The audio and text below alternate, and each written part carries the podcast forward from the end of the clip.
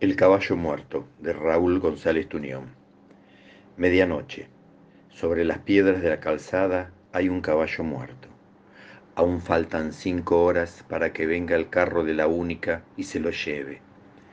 Ese caballo viejo, hedoroso de sangre coagulada, ese pobre vencido, fue un obrero, un hermano del pájaro, un hermano del perro, fue el hermano caballo que anduvo bajo el sol que anduvo bajo el agua, que anduvo entre los vientos, tirando de los carros con los ojos cubiertos.